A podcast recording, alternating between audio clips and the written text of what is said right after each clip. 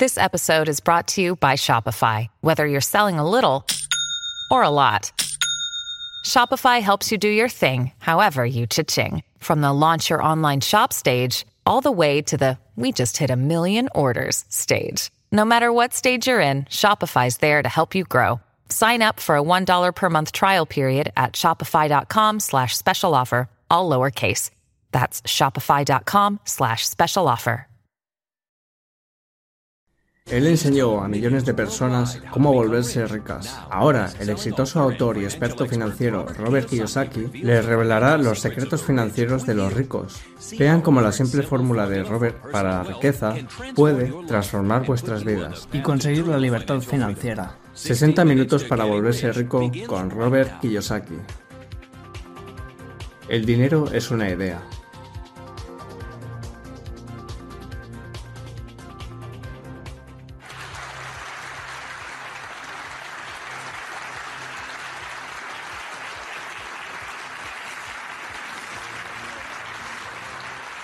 Gracias. Gracias, muchas gracias.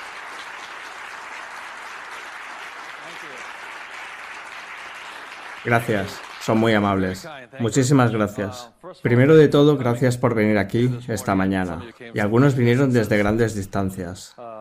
Cada vez que doy una charla me preocupa que la gente no vaya a venir.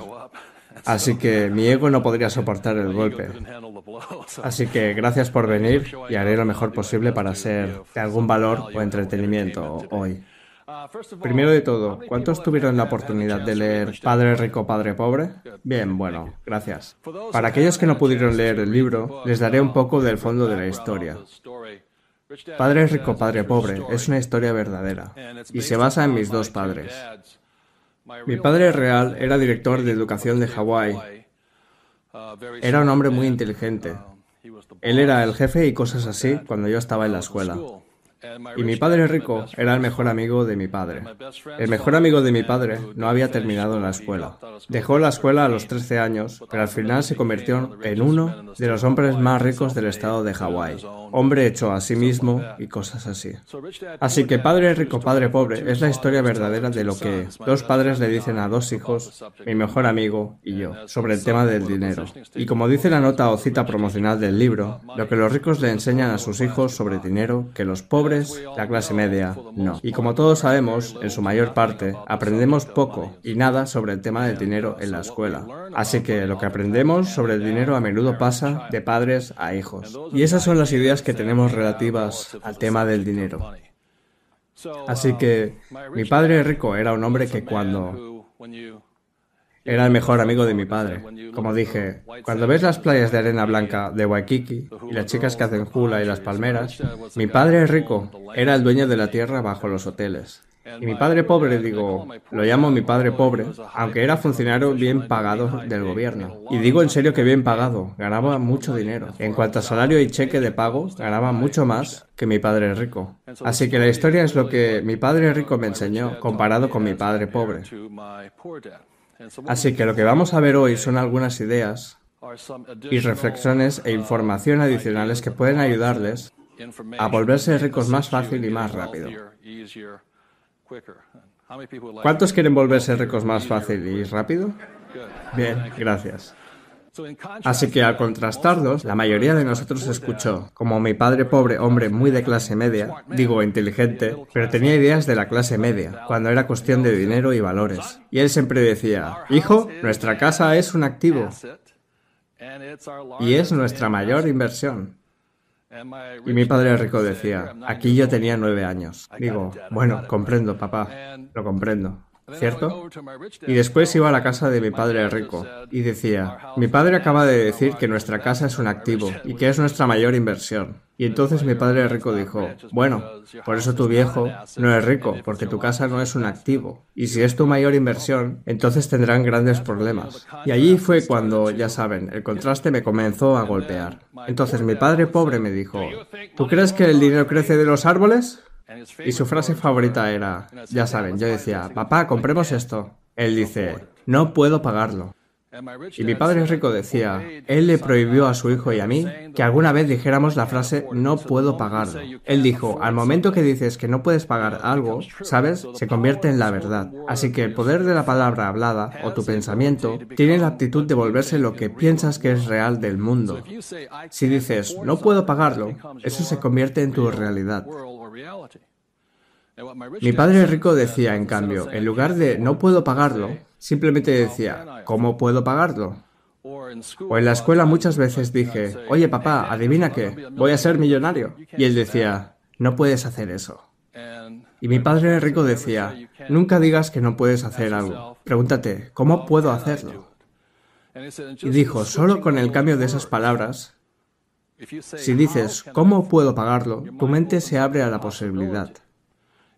Y entonces tu mente debe ponerse a trabajar. Esta es la herramienta más útil que tienen, el cerebro. Pero si dices, no puedo pagarlo, entonces se va a dormir y se queda allí, latente, y no tiene que hacer nada más. Solo tú eres el que está haciendo el trabajo entonces. Así que esas son algunas de las sutiles diferencias. Mi padre pobre, el maestro, el jefe de educación, siempre me decía, hijo, ve a la escuela, saca buenas calificaciones, consigue un trabajo seguro, con un buen salario y trabaja duro. Y mi padre rico decía, esa es una buena idea, si quieres trabajar duro toda tu vida, decía. Pero si quieres volverte rico, debes aprender cómo hacer que el dinero trabaje duro para ti. Así tú no tienes que trabajar por él. Y también debes de aprender a comprar compañías. No seas la persona que pide, sino la persona que da trabajo. Pero quiero darles algo, comparto.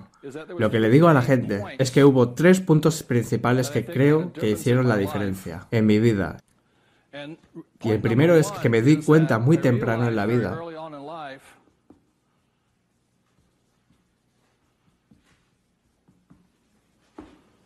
¿Qué es el dinero? Una idea. Es lo que tú creas que es. Bien, cuando la gente dice, ¿cómo puedo conseguir más dinero? Yo digo, bueno, primero cambie su forma de pensar, cambie de ideas. Esa es la buena noticia. Eso es todo lo que debe de hacer. Me doy cuenta de que cuando hablo a la gente sobre dinero, estoy chocando directamente contra sus ideas. Y ya saben, muchas veces con el dinero hay muchos temas de los que no se habla en la mesa. Sexo, religión, política y dinero. Y lo que sea. Y la razón es que es un tema muy volátil. Mientras en mi familia, mi padre pobre, el maestro, decía, no me interesa el dinero. El dinero no es tan importante para mí. Me di cuenta de que esa era la idea, la actitud de mi padre pobre. Mientras que mi padre rico siempre me decía, el dinero es poder, el dinero te da poder. Respétalo, trátalo con respeto. Saben, hay muchas ideas diferentes sobre el tema del dinero. Oigo que la gente dice, nunca seré rico. Y eso se convierte en una profecía que se autorrealiza, ¿lo ven? Y por eso el dinero solo como una idea es tan, tan poderoso. Y cuando hablo con la gente, a menudo les pregunto, ¿qué les enseñaron sus padres sobre el tema del dinero? Porque eso se hace realidad, ¿saben? Si les dijeron, ve a la escuela y consigue un trabajo, ven, muchos de nosotros no estamos en la misma profesión, pero seguimos el mismo camino. Y la mayoría de la gente no vino de familias ricas. En Estados Unidos, menos de una de cada 100 personas a los 65 años se volvió rica en el país más rico del mundo. Una de cada 100. Cuatro llegan, se convierten en pudientes. El resto, creo que 56%, dependen de que el gobierno o una pensión se encarguen de ellos y comienzan a descender. Así que lo que debí hacer, con lo que les estoy hablando, es que tuve que vigilar mis ideas, tuve que vigilar lo que decía y tuve que vigilar quién me daba las ideas. ¿De acuerdo? Porque no es lo mismo. Digamos, van a un doctor les dicen, ya saben, coman una dieta baja en grasas, alta en carbohidratos. Van a otro doctor, les dicen, sigan una dieta rica en grasas, baja en carbohidratos. En algún punto deben elegir. Segundo, una cosa que aprendí al tener dos padres con puntos de vista opuestos, me di cuenta de esto muy temprano.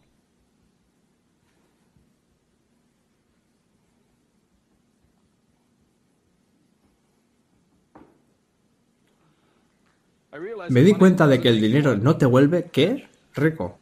Porque mi padre pobre ganaba más dinero que mi padre rico.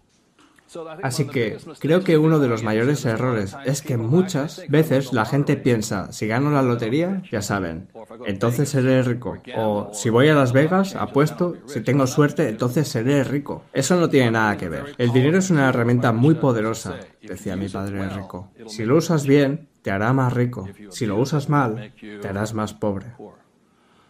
Así que una de las cosas que mi padre pobre cometió el error de decir, él siempre pensaba que si conseguía un aumento, eso resolvería sus problemas financieros. Y el problema es que cada vez que conseguía un aumento, él se metía en mayores problemas. Así que cuanto más dinero ganaba, más pobre se volvía. ¿Eso tiene sentido para ustedes? Ese era un gran problema para él. Y entonces, la tercera cosa de la que me di cuenta con dos padres, teniendo dos puntos de vista contrastantes, fue que hay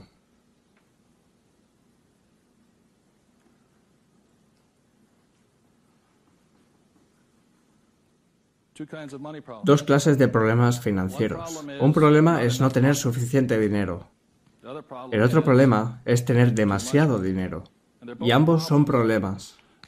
Y lo que le digo a la gente es que, como yo pienso, la mayoría de las personas piensan que son muy especiales. Soy el único que tiene problemas de dinero. Bueno, la realidad es que todos tienen problemas de dinero. Todos. Cada persona, cada compañía tiene problemas de dinero. Cada país tiene problemas de dinero. Cada gobierno tiene problemas de dinero. Lo que te hará rico o pobre o de clase media es cómo enfrentas o manejas el problema.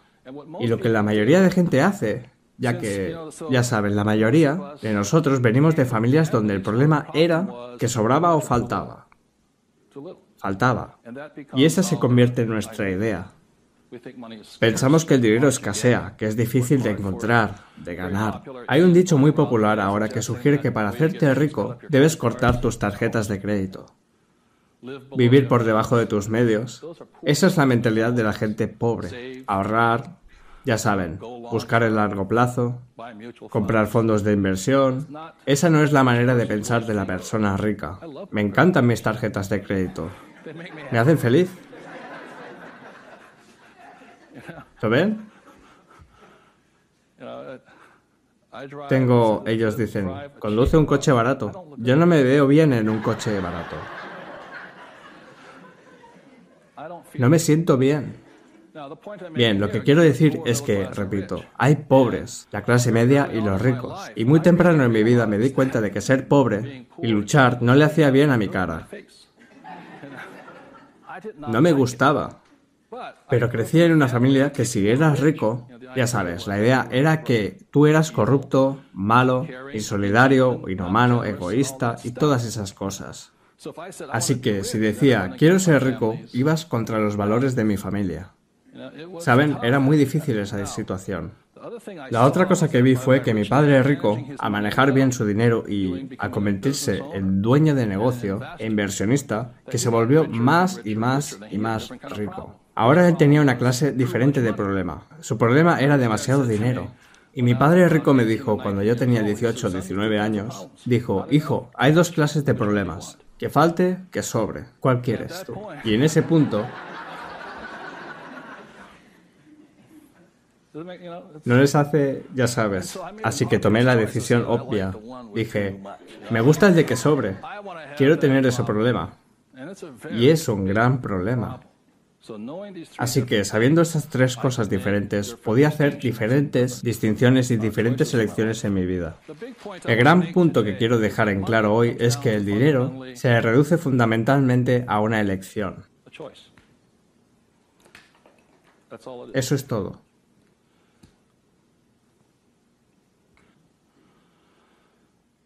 Así que cuando joven, al tener dos padres, comenzando a los nueve años, tuve que tomar la decisión de a qué padre iba a escuchar. Y fue una decisión difícil, realmente difícil, porque quería a ambos hombres. Ambos hombres eran grandes hombres. Si hubiera un modelo que llenaran, eran altos, parecían, actuaban como John Wayne, o Robert Mitchum, ¿saben? No, Pee Herman. Eran hombres grandes, fuertes, poderosos, buenos, honestos, trabajadores.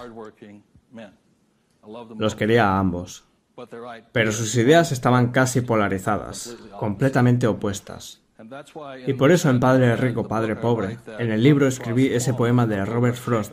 Creo que es El camino menos tomado o el camino menos trillado. Yo debía tomar la decisión de a cuál iba a escuchar, a cuál iba a seguir por el camino. Y tomé la decisión. Y fue una decisión dura porque tuve que ir en contra de toda la cultura, creencias de mi familia y todos son maestros. Cuando volví de Vietnam decían, ya saben, porque recibí mi diploma universitario. Logré la licenciatura en ciencias. Me dijo, hijo, vas a buscar el máster, ¿no? Yo dije, lo dudo. Él dijo, pero no conseguirás un buen trabajo. Consigues un aumento mayor si tienes un diploma más alto. Yo dije, no voy a buscar un trabajo.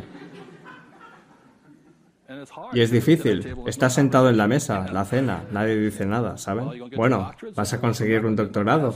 Dije, bueno, si no conseguiré un máster, no creo que consiga un doctorado. Sí, pero te dan un mejor aumento de sueldo. Ya saben, venían del modelo gubernamental, que no era de lo que hacías, era cuál era tu diploma. Por eso te pagaban. Y esa es su realidad, no es mi realidad. Así que tenía que decidir. Y yo le digo a la gente que en muchos aspectos soy más parecido a mi padre pobre. Cuando me retiré en 1994, vendí mi compañía y todo esto, tenía asegurada la vida. Me di cuenta de que había sido demasiado parecido a mi padre rico y que quería vivir la segunda mitad de mi vida más como mi padre pobre. Pero iba a enseñarle a la gente lo que mi padre rico me enseñó. Esa fue la decisión que tomé.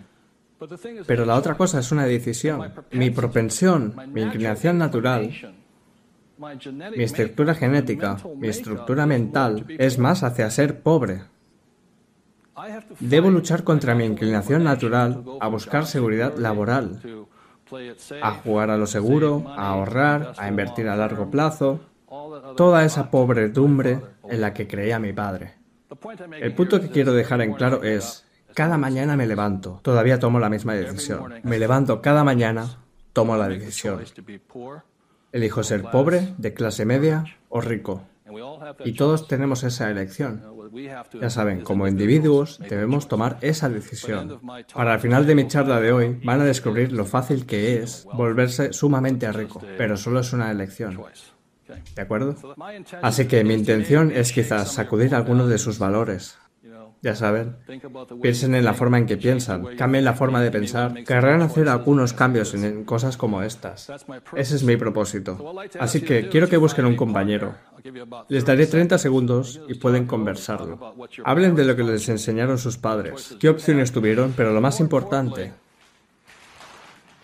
Hablen de este tema. Es solo una idea. ¿Cuáles fueron algunas de las ideas que recibieron de su familia? La idea de, que trabajar más hace que ganes más dinero, que los volverá ricos. No lo creo. Y hay solo dos clases de problemas de dinero. ¿Cuál quieren? Si están solos, saquen su cuaderno y escriban alguna de sus ideas. Porque en realidad son sus ideas las que provocan que sean ricos, pobres o de clase media. Vamos a tomar 30 segundos para hablar con la persona de al lado sobre estas ideas. Gracias.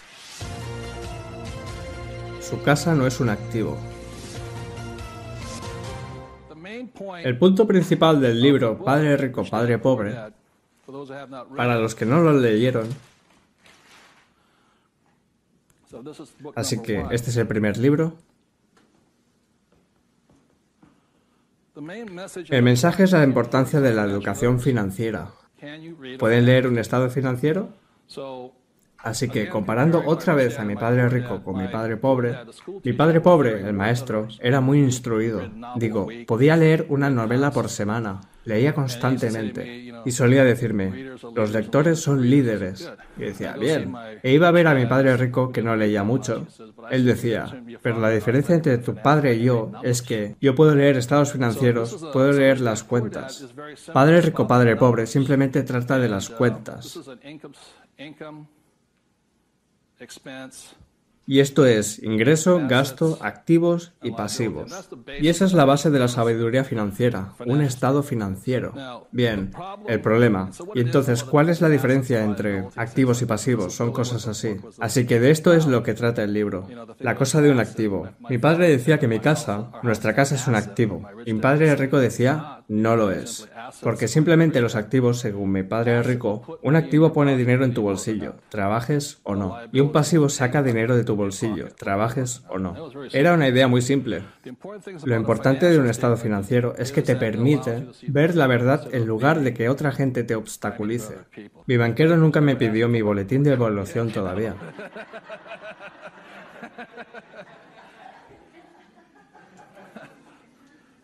¿Y qué es lo que te pide tu banquero? Informes financieros. Porque el banquero quiere ver tu inteligencia financiera, no tu inteligencia académica. Y ambas son importantes. La inteligencia académica es importante para toda la vida, pero también lo es la inteligencia financiera. Así que mi padre rico decía, tu estado financiero es tu boletín de evaluación después de que sales de la escuela. El problema es que el 99% de la gente sale de la escuela y no tienen idea de qué es un estado financiero, mucho menos qué es una chequera. Conocen la tarjeta de crédito, pero no saben mucho más que Así que los domina con facilidad la idea de que la casa es un activo, y eso es lo que los mete en problemas. No saben la diferencia entre un activo y un agujero en el suelo. Y el segundo libro, que es este de aquí, fue el cuadrante del flujo del dinero. Cuadrante significa cuatro. Y el cuadrante eran las cuatro personas que componen el mundo de los negocios. E de empleado, A de autoempleado, D de dueño de negocio y la I de inversionista. Así que mi padre pobre siempre me dijo, ¿sabes hijo? Ve a la escuela y consigue un trabajo. Así que me estaban programando para venir aquí. Pero yo decía, pero yo quiero ser rico. Mi madre decía, Sí, no escuches a tu padre. Digo, mi madre era enfermera. Ella decía, si de verdad quieres ser rico, deberías ser doctor. Ellos ganan mucho dinero. Así que mi madre decía que, me convirtiera en un especialista, un autoempleado o un dueño de negocio pequeño. Saben, la gente dice, si quieres tener éxito, consigue una profesión. Ya saben, algo a lo que puedas recurrir. Ser fontanero, electricista, abogado, contador, algo a lo que puedas recurrir. Porque esta es la gente inteligente. Ya saben, esta es la gente que se convierte en doctores, abogados, son los cerebros de la clase. Mi padre rico me dijo, ¿sabes, Robert? Serás un mal empleado. No puedes seguir órdenes, no te gusta quedarte sentado y no eres muy inteligente, ¿cierto? Dice, tú serías muy bueno aquí. Dijo, porque estas personas no son tan inteligentes, y esa es la verdad. Por eso algunas de las personas más ricas de la Tierra están aquí, porque no son inteligentes, pero saben cómo rodearse de gente inteligente. Y esa es la más grande, una de las diferencias más grandes. La otra parte es el inversionista, y el inversionista usa una mentalidad diferente, emociones diferentes. Quiere que su dinero trabaje para él, y ellos dicen, ¿cuál es el rendimiento de mis inversiones? ¿Cuán rápido recupero mi dinero? Ven, la mayoría de la gente tiene su dinero en fondos de pensión 401k. Eso no es un plan de inversión, es un plan de ahorro. Un inversor no haría eso, inmoviliza el dinero demasiado tiempo. Quiero que mi dinero entre y quiero que mi dinero salga. Quiero saber cuándo va a volver a mí. Se llama velocidad. Cuán rápido lo pongo, cuán rápido vuelve. Los ahorristas lo ponen y lo dejan allí para siempre. Es una escala de valores diferentes. Mi padre rico decía, siempre puedes reconocer a un empleado por su forma de hablar. Usan las mismas palabras todo el tiempo. Busco un trabajo seguro con beneficios. Siempre. Mi padre rico también decía, siempre puedes reconocer a un alto empleado porque dicen cosas como, voy a cobrarle 6% de comisión, como agente de bienes raíces, o 100 dólares la hora, o voy a, o voy a cobrarle tanto por el trabajo. Así que para esta gente el tiempo es dinero. Y el dueño del negocio, ellos dicen, busco gente inteligente, la mejor gente, busco el mejor sistema, porque quieren seguir adelante y comenzar otro negocio. Quieren tener múltiples corporaciones. Una gran diferencia. Un inversionista dice, quiero rendimiento de la inversión. Bien, el tema del autoempleado. La diferencia entre el dueño de un negocio pequeño y el de un negocio grande es simplemente esta. El dueño de una gran compañía, si hace bien su trabajo y construye la compañía, se puede ir. Y cuando vuelve, la compañía está mejor, sin ellos. Es más rentable, porque tienen a la gente más inteligente administrándola. Un autoempleado, si se va, ¿a dónde se va el ingreso? Abajo. O si, si tienen empleados, ya saben, simplemente Limpian todo, se llevan todo, se viene abajo. Así que esa es la diferencia. Y también la diferencia entre el autoempleado y el dueño es el tamaño de sus ideas. Muchas veces la gente se me acerca y dice, quiero abrir un puesto de venta de hamburguesas, mientras que la misma persona llamada Ray Kroc dice, voy a abrir puestos de venta de hamburguesas por todo el mundo. Diferencia en visión, idea y actitud de liderazgo. Son gente muy, muy diferente. Y la razón por la que son diferentes son las emociones. Esta persona quiere seguridad. Los domina la seguridad. Así que tienen miedo. Esta persona de aquí es falta de confianza. Y esta gente que es muy especializada también es la más satisfecha, porque disponen de su tiempo, tienen vida propia y todo esto. Son muy felices así, pero también tienen sus limitaciones. Y por lo general, esta gente está limitada a 500 mil dólares por año, máximo aquí, porque el tiempo es dinero. De este lado significa ilimitado cuánto puedes ganar. Así que hay diferencias muy, muy grandes. El inversionista aquí lo suyo es, son neutrales, emocionalmente neutral. En otras palabras, lo que significa es que no les importa si estás ganando o perdiendo. Cuando alguien dice, el mercado bursátil va a desplomarse, mi fondo de inversión se está hundiendo, no son neutrales, están reaccionando. A un verdadero inversionista no le importa si el mercado sube o si el mercado está a la baja, porque van a ganar dinero de cualquier manera. Eso es un inversionista. En realidad no les importa. Saben que perder es parte de ganar. Se llama administración del dinero. Cuán bien lo haces, todo eso. Muy, muy neutral. Y esta persona de aquí, la emoción es paciencia. Debes tener paciencia. Esta gente quiere que les paguen ya. Esta gente puede que no les paguen. ¿Cuál es el promedio? Tres años, ¿cierto? No les pagan. Por eso la primera pregunta que hago cuando alguien me pide que invierta en su compañía, le digo, ¿estás dispuesto a trabajar gratis por tres años? Dice, no. Yo digo, bueno, no invertiré en usted, porque todavía está pensando como esto. Así que esas son las diferencias emocionales. Porque hoy día solo ser empleado es suicida. Hoy en día debes ser empleado y además inversionista. Puedes ser autoempleado y además inversionista. Bien, lo que digo es que deben estar en los dos lados del cuadrante como mínimo, ya sea que estén aquí, aquí o aquí, si quieren tiempo libre, deben ser inversionistas hoy. Así que simplemente desde los 9 y 10 años aprendí, comencé aquí y permanecí aquí. ¿Tiene sentido para ustedes? Me quedé aquí. Porque aquí mi dinero trabaja duro para mí. Así yo no tengo que trabajar duro por dinero. Es un punto de vista diferente. Los ricos tienen mejores inversiones porque tienen dinero. La gente dice, ¿cómo se encuentra un buen negocio? Yo digo, volviendo a ser rico. Porque si tienes dinero, ellos vienen a buscarte. La cosa de este aquí, el más rico o el juego más rápido que se juegue en el mundo hoy, la forma de hacerse rico para siempre, ha sido esta.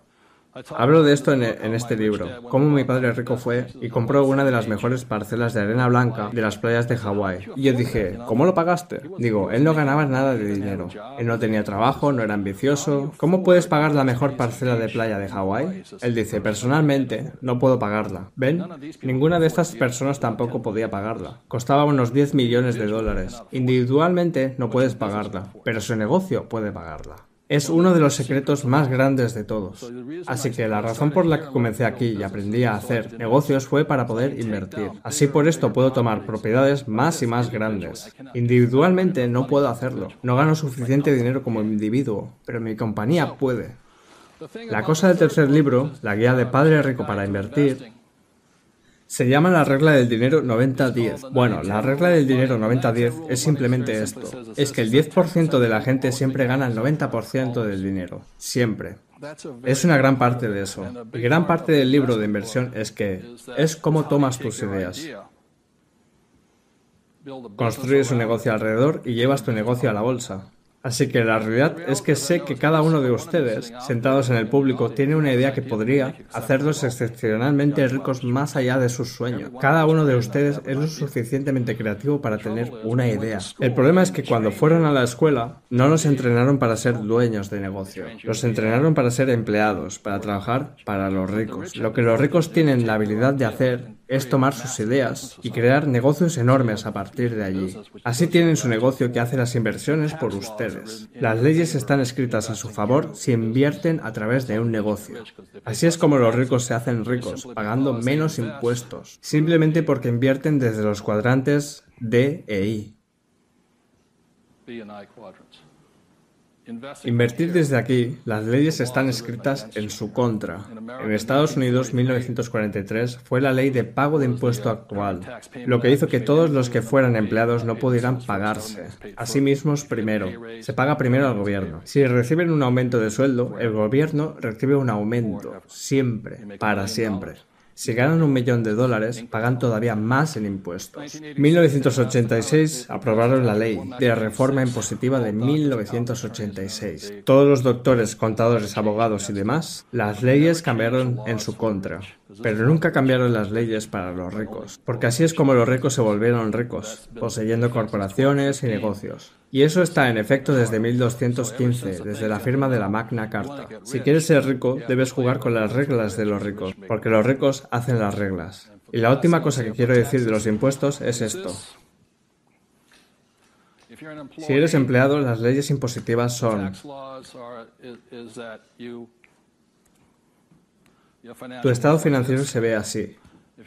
Si eres dueño, tu estado financiero se ve así. Y la gran diferencia es esta. Es que como empleado, tu primera línea de gastos son los impuestos. Si eres dueño del negocio, es la última. Ese es el resquicio legal más grande de todos. Y por eso los ricos se hacen más ricos, porque pueden tomar su dinero que viene aquí y va aquí. Y esta gente, el dinero, entra y va allí.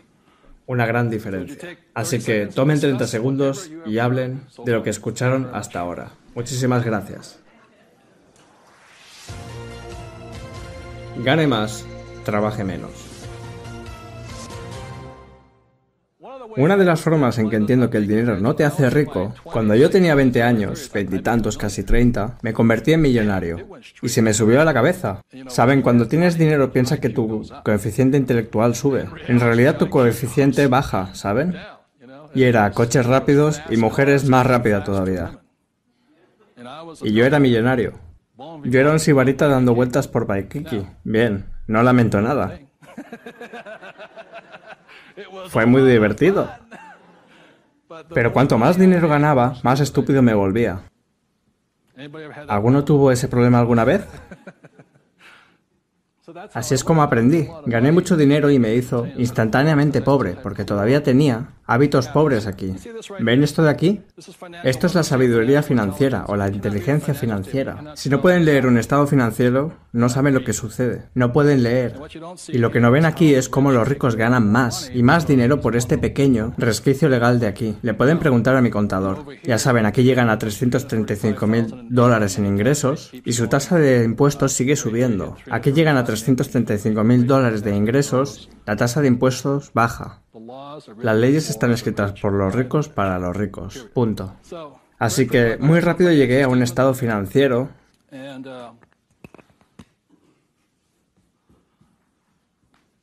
Esta es la base de la riqueza.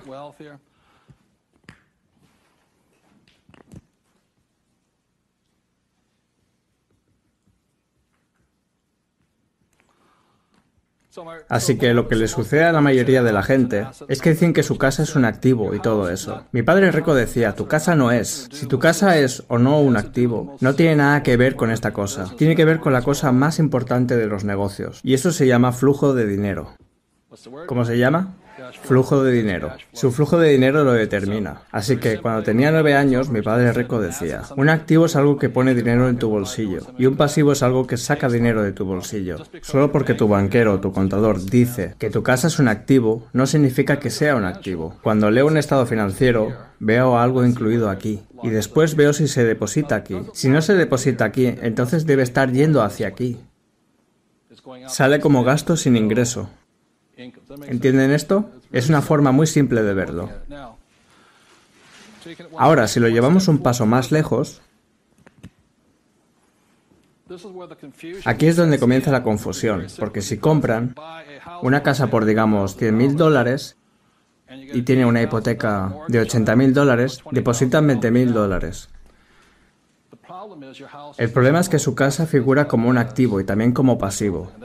Y allí es donde comienza la confusión. Está incluida en ambos lados. Y ese es el problema. Así que la cosa es, y de paso, la palabra hipoteca en inglés mortgage viene de la palabra francesa mortier, que significa muerte. Eso significa que están comprometidos hasta la muerte con la casa.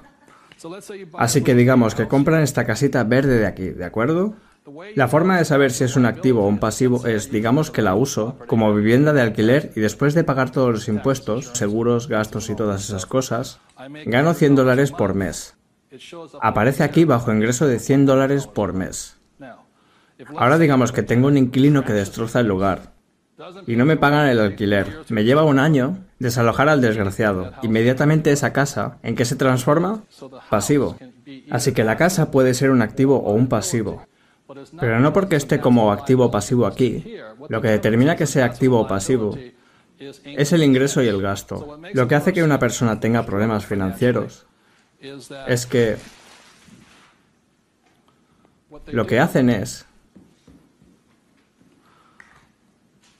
salen y compran una casa y dicen que es un activo.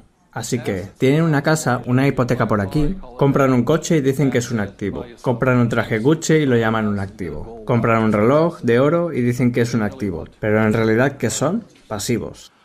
Así que lo que sucede es, puedo saber si una persona es rica o pobre o de clase media con solo leer el estado financiero.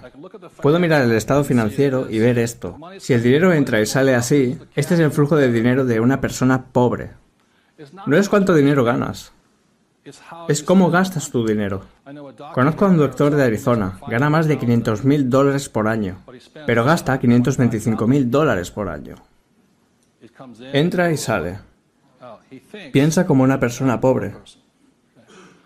La gente promedio de clase media, como tienen un trabajo, y la gente, los banqueros, como la gente con trabajo y todo esto, tienen todas estas cosas. Este es el patrón de su flujo del dinero. Tienen enormes pasivos a largo plazo. Y este es el patrón del flujo del dinero de la gran clase media, que piensan que son ricos. Mi padre rico dijo, vives en una casa grande, tienes un coche bonito y tienes ropas bonitas, no significa que seas rico. Podrías estar quebrado o ser más pobre que los pobres. Así que para mí la diferencia fue que pasé mi vida aprendiendo a adquirir activos. Así que no necesito un trabajo. El objetivo era nunca trabajar por dinero. Era aprender a adquirir activos que pusieran dinero en mi bolsillo, ya fueran acciones, bonos, bienes raíces, negocios. Así que este es el patrón del flujo del dinero de los ricos. La cuestión es, la forma de saber cuán ricos son de esta, digamos que están casados, marido y mujer. Los dos dejan de trabajar. ¿Qué sucede? Si mi mujer y yo dejamos de trabajar, los ingresos siguen llegando, porque no dependen de que nosotros trabajemos.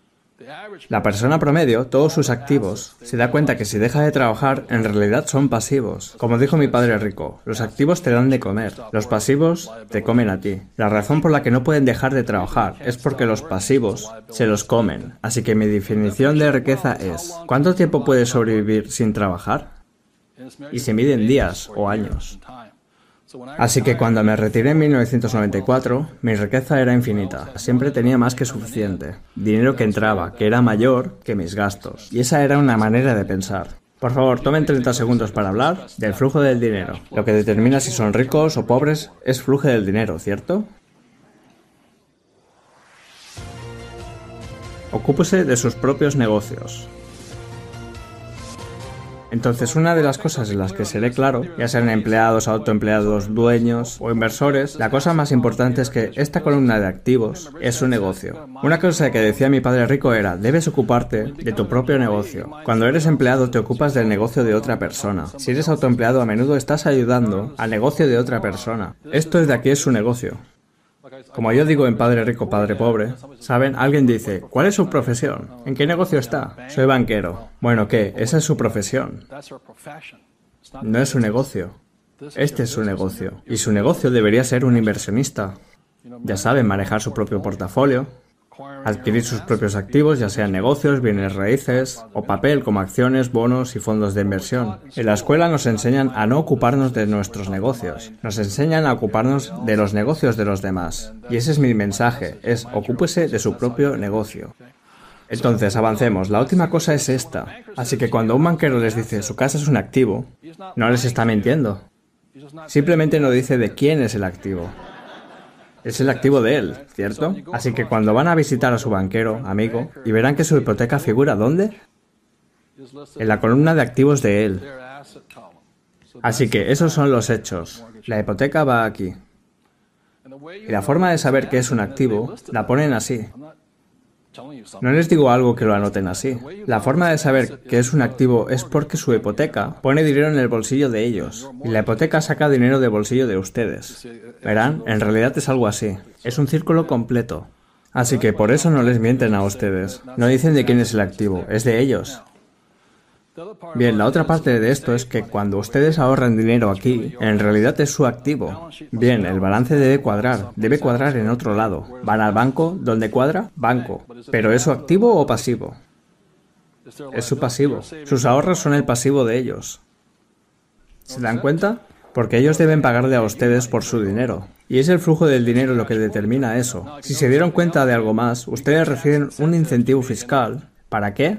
Endeudarse y les cobren impuesto por tener ahorros. Y por eso dicen, ¿cómo podemos grabar los ahorros? Es porque ustedes no son lo suficiente inteligentes todavía.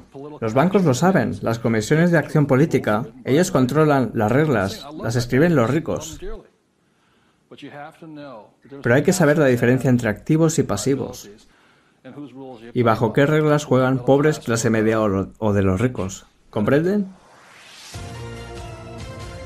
Retírese pronto y rico. Vamos a hablar de un tema que se está volviendo más y más cercano al corazón de mis padres últimamente. Y el tema es el retiro, o la falta de capacidad para retirarse. Así que dije, la forma en que me retiré temprano tiene que ver con este asunto.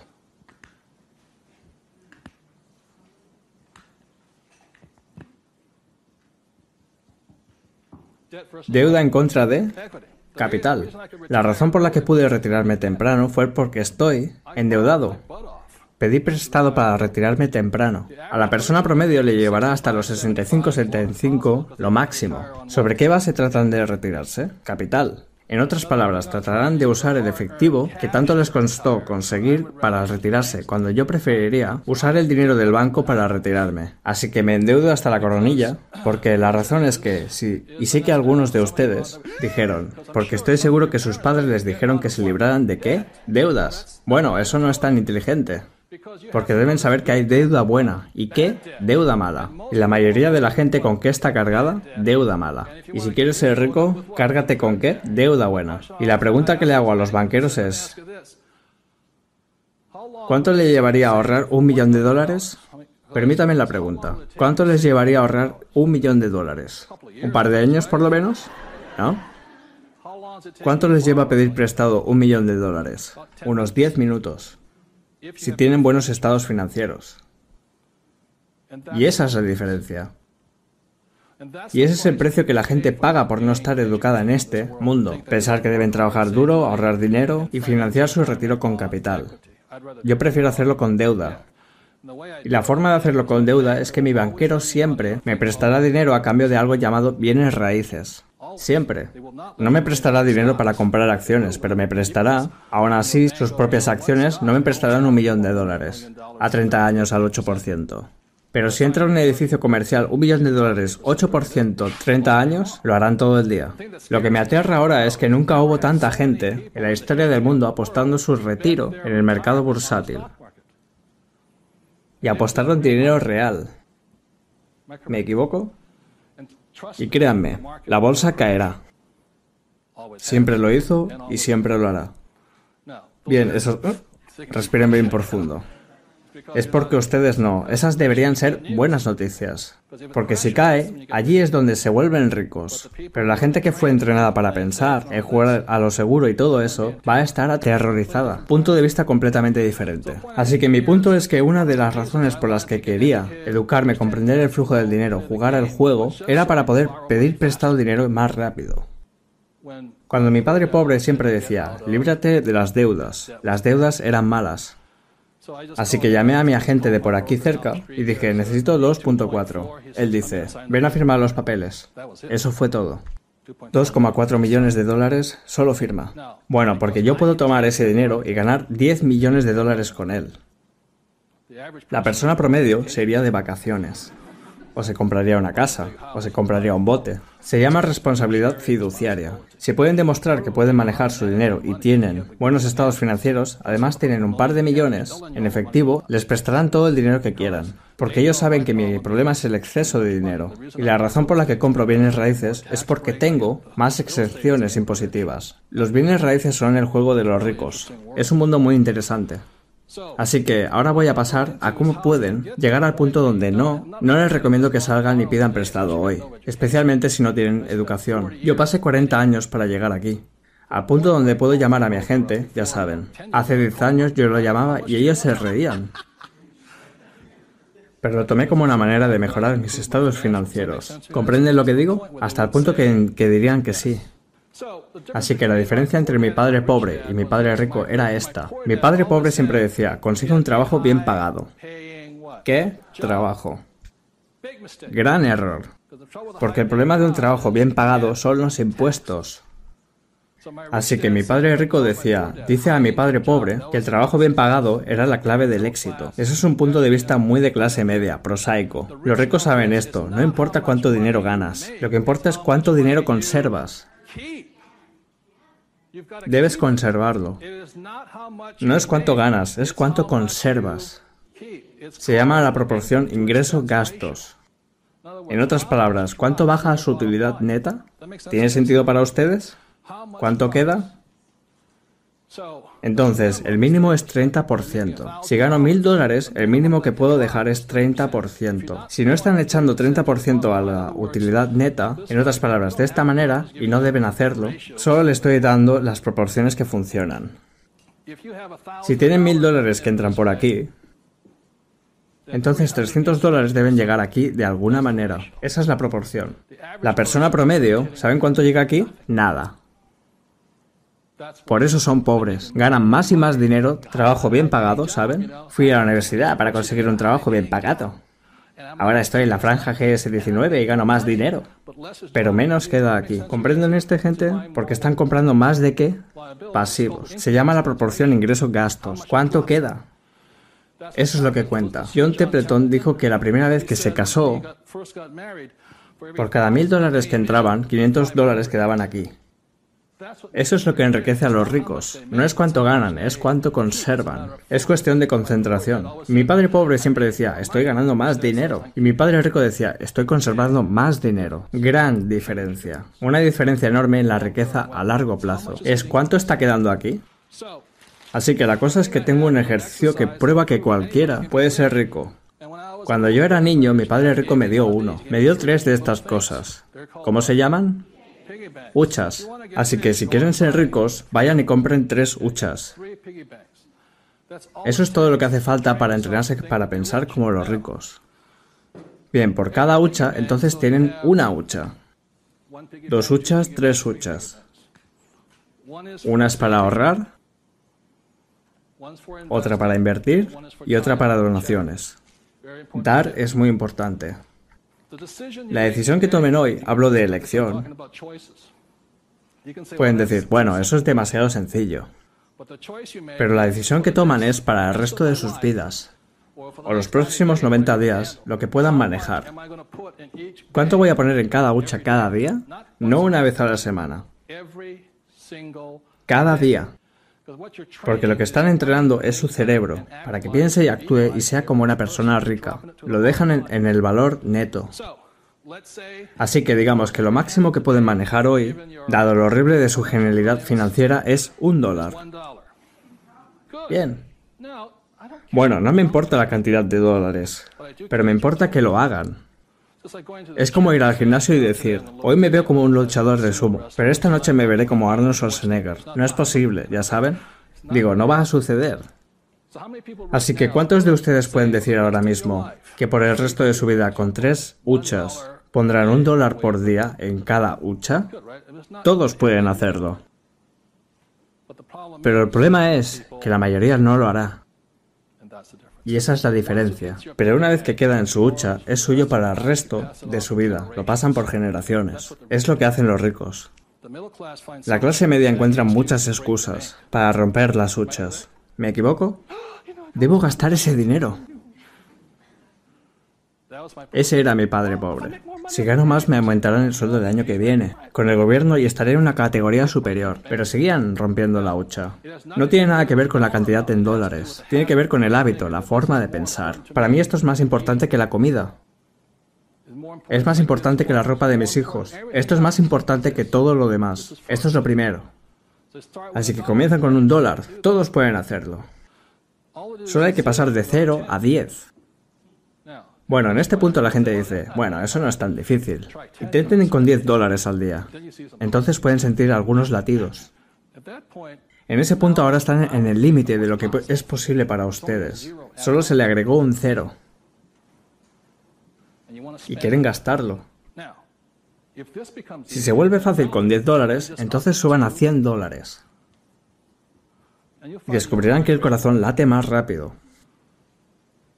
Así que cuando la gente dice, este ejercicio es fácil, estoy más allá de eso, entonces traten de pasar a mil dólares. No es la cantidad de dólares. Digo, no son las cosas, es el hábito. Y si sabes que eres un semental, diez mil dólares.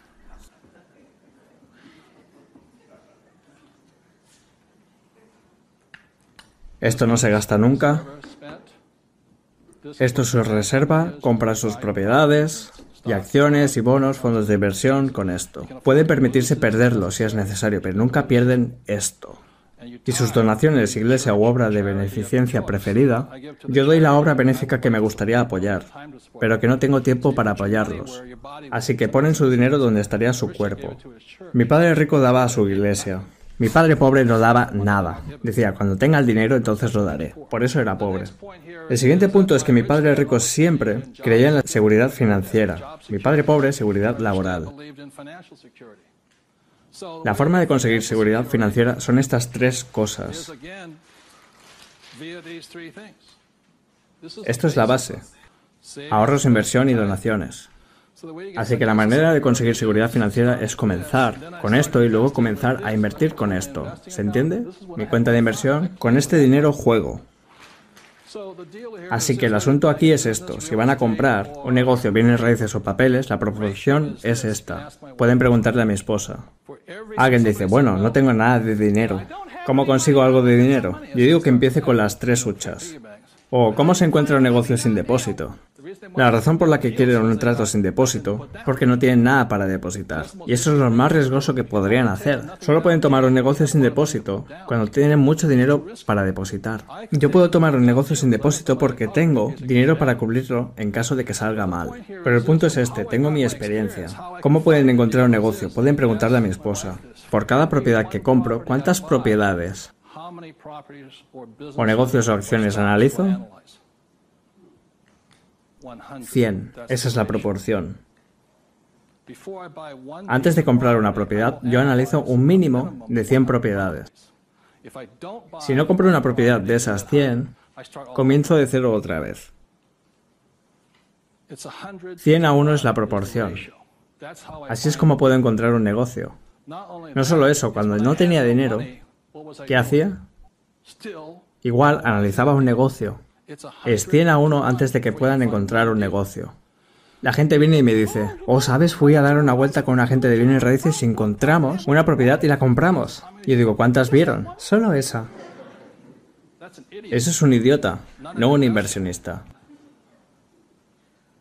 No tienen ni idea. La forma de encontrar las tendencias del mercado, los altibajos, de saber de cabo a rabo, es analizar 100 negocios. De esos 100 negocios hacen ofertas en 10 porque 90 son malos. Pero con la práctica de analizar el negocio te vuelves más inteligente. Aprendo más, aprendo algo de cada negocio que revisé. De los 10 en los que invierto, los que di ofertas, puede que me acepten 3. Eso le toca a mi amigo que es un genio, de los bienes raíces. Dice, si el número es 6, ¿qué significa? Estás ofreciendo demasiado dinero. Eso significa que no eres lo suficientemente agarrado. Debes presionar un poco más. Si resulta que nadie acepta, eres demasiado agarrado. Así que querrás mantenerte en esta proporción. De eso compras una propiedad. Cuando la gente me pregunta dónde me eduqué, me eduqué evaluando negocios. Estimo que hasta la fecha de hoy he revisado más de 50.000 negocios. Así es como me volví inteligente. En lugar de ir a trabajar, miro negocios. Si voy a comprar un negocio, la proporción es la misma. 100, 10, 3, 1. Si voy a comprar acciones de una compañía, busco 100 compañías, la misma proporción. Todos pueden hacer esto. ¿Les cuesta algo de dinero? No. Para nada. Es gratis. Cuando voy de vacaciones con mi esposa Kim, ella sabe dónde voy a terminar, en la oficina de bienes raíces o en la de un agente, porque es un hábito. Así que esto es lo que me dio seguridad financiera. ¿Y en qué se concentraba en mi padre pobre? Seguridad laboral. Él no tenía ningún activo cuando perdió su trabajo. 30 segundos, discutan esta proporción, por favor. Hasta ahora vi 50.000 propiedades.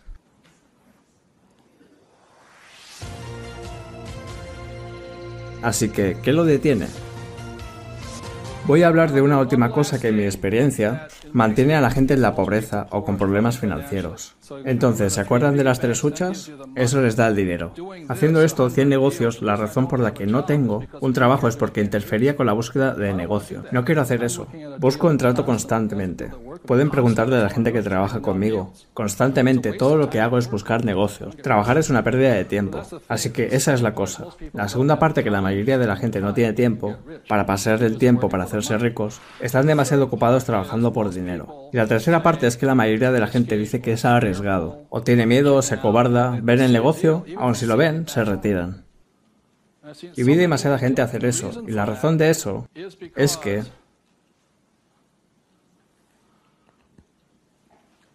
esto es un iceberg, ¿de acuerdo? La mayoría de la gente dice, voy a buscar las tres huchas, voy a buscar 100 negocios. Pero cuando llega el momento de poner el dinero, se llama endurecerse con el dinero. Hay que endurecerse. Si esta es su mente consciente, digamos. ¿Esto qué es? Es subconsciente. Dinero, sexo, política, religión. Esta cosa domina. Vi a gente que decía, oye, ya sabes, podría perder el dinero, la bolsa se desploma, y si esto es malo, y llamaré a mi contador y a mi abogado. Estas charlas las veo y me alejo. Lo pensaré, lo pensaré. No cuesta nada comprar una propiedad. Nada. No cuesta nada. Se llama poner una opción. Yo me siento y digo, ¿tienes un millón de dólares? Toma un cheque de 20 mil dólares. No lo cobres durante una semana. Nos vemos. Ejerzo una opción. Igual en el mercado de valores. Ejerzo una opción. No uso nada. No cuesta nada de dinero comprar una propiedad. Pero la gente se convence de no hacerlo. En lugar de interactuar, esta gente está reaccionando. Bueno, aquí en Arizona es muy difícil. O no sabe cómo es en Nueva York. Yo digo, no tiene ninguna diferencia. Porque el problema está en su cabeza. Porque aparecen los miedos, ellos comienzan. No se puede hablar con la gente en ese momento. Están diciendo... Y la razón es la palabra mágica. ¿Cuál es? Miedo. Y lo que pasa con la persona promedio, miedo significa falsas evidencias que aparecen reales. Y lo que quiero decir con las falsas evidencias es que si esto comienza a hablar, van a juntar pruebas para asegurarse de que sea real. Bueno, ya sabe que la mayoría de los negocios fracasa. Permítame mostrarle los hechos y deje que le muestre las estadísticas. ¿Ven? Están buscando toda esa falsa evidencia. La validarán, la justificarán. Llamarán a su madre, a su cuñada. Sí, estamos de acuerdo. ¿Tengo razón? Ellos lo hacen en realidad, no es real. Me crucificaron, ¿sabe? Dijeron, ¿sabe qué? Nueve de diez negocios fracasa. Yo dije, eso es correcto. La mayoría fracasa, pero uno tiene éxito. Dije, oigan, yo fracasé dos veces. Dos veces fui parte de los nueve. Pero una vez llegué a los diez. La diferencia entre ustedes y yo es que ustedes todavía no fracasaron. Yogi Berra dijo una vez, la gran cosa de la Liga Nacional es que si te eliminan siete de cada diez veces, entras al Salón de la Fama.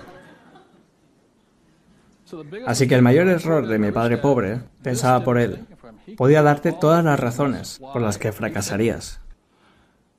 Cuando fracasé, me sentí muy mal durante un año. Fue horrible. Perdí millones de dólares. Autoestima, estaba sin casa otra vez, en la calle y todo eso. Pero una vez que me recuperé, era más fuerte. Después fracasé la siguiente vez, un poco, seis meses de depresión.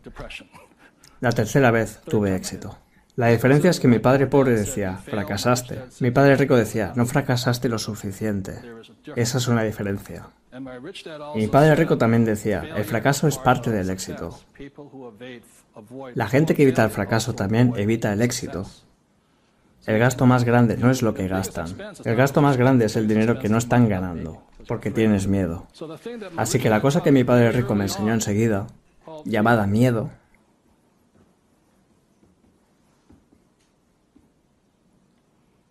Fracasa enseguida y fracasa con responsabilidad. Oye, si sabes que vas a fallar, hazlo ahora. No esperes. Porque cada vez que cometes un error te vuelves más inteligente y si lo haces de manera responsable. Así que lo que hago yo es, cuando fracaso, hago, como le dije a mis inversores hace un par, hace cuatro años, dije, necesito 3 millones de dólares. Las probabilidades son que fracasemos. Y si no pueden soportar perder 50 mil dólares, no inviertan aquí porque hay una buena posibilidad de que fracasaré con esto. Así que la gente salió de la habitación y conseguí más dinero, porque fui franco con ellos. Dije, si pierdo, les diré que perdí. Les diré del próximo negocio. Pero el fracaso es parte del proceso. Así que le digo a la gente que fracase enseguida de manera correcta, pero un pequeño fracaso. El primer negocio que hice con mi esposa cuando volvimos a los bienes raíces fue un negocio de 45 mil dólares, 6 mil dólares de depósito. Si fracasábamos, nos volveríamos más inteligentes que alguien que no fracasaba nada. Pero no fracasamos, así que probamos los límites más y más grandes, anticipando el fracaso. Mientras todos evitan el fracaso, yo espero fracasar, porque voy a volver más inteligente. Yo abro mi mente, le pido consejo a la gente. Sintetizo los datos, tomo mi propia decisión. Pero vivo y muero. Ahí cometo un error. Lo reconozco, me disculpo, lo arruiné. Cometí un error, esto es lo que aprendí. Continúo. Así que quiero agradecerles a todos por estar aquí. Lo que más quiero dejarles es que cada mañana, cuando tenía nueve años, ¿a quién iba a elegir? ¿Escuchar al padre rico o al padre pobre? Cada mañana me levanto y todavía tomo esa decisión a quién voy a escuchar y espero que ustedes tomen esa decisión por su cuenta. Muchísimas gracias.